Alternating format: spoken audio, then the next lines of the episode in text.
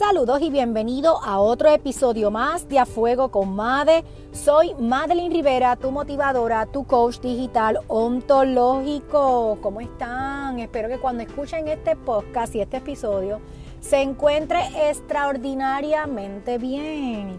Les cuento que estamos, como mucha gente nos dice, estamos on fire, trabajando con todos los relacionados a los próximos eventos. Estaremos en septiembre 3 en Pura Vida Book en Orlando. Estaremos presentando nuestra plataforma de Wake Up, que les cuento que ya es un trademark, ya es una marca. Así que los sueños sí se hacen realidad. Es cuestión de, mire, ir pasito a pasito para ir logrando nuestras metas.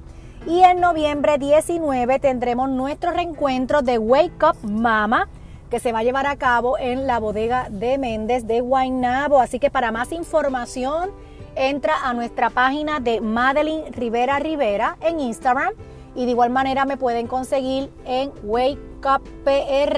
Búsquenme en Instagram para seguir subiendo, ¿verdad? Esta tribu poderosa eh, donde nuestra mentalidad y nuestra visión es seguir empoderando y transformando vidas, no importa que sea mujer, no importa que sea hombre, no, importa que sea familia. Así que stay connected.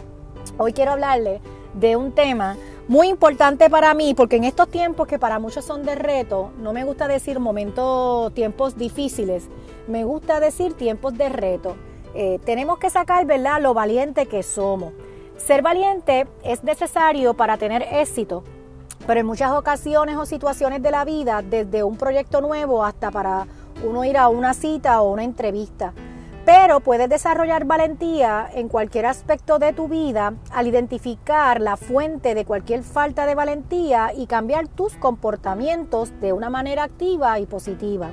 Pero ojo, eso no se trabaja de la noche a la mañana, eso se trabaja despacito, como diría la canción de nuestro artista puertorriqueño Luis Fonsi.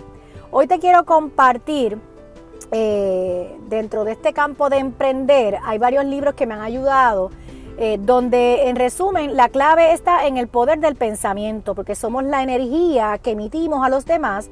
Y quiero compartirte algunos consejos que personalmente me ayudaron para identificar los miedos.